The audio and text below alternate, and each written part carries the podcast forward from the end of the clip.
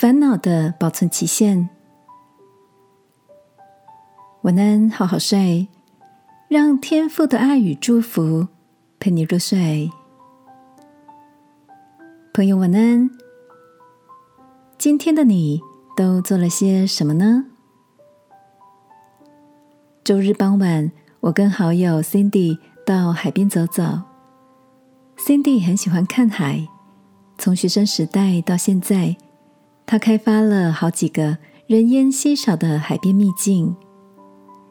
当两个人沿着小径走到沙滩，Cindy 随手捡起了地上的石子，在沙子上用英文写了大大的 “Troubles”。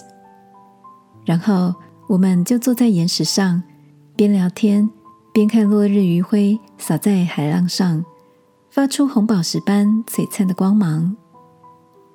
过没多久，Cindy 再次带我走进海边，很开心的指着刚刚写着英文字的那片沙滩说：“你看，我的烦恼不见了。”望着被海浪冲刷过的平坦沙滩，我们忍不住相视而笑。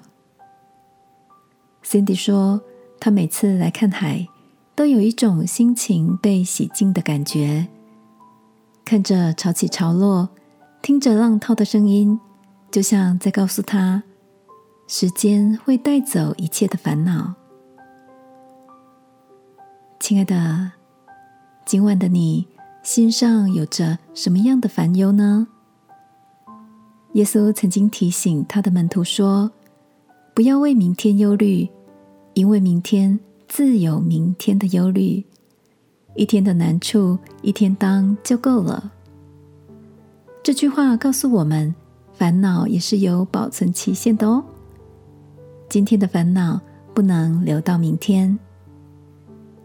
每天睡觉前，记得把忧虑安置在祷告中，让天父以平安喜乐的浪潮带走你的烦恼。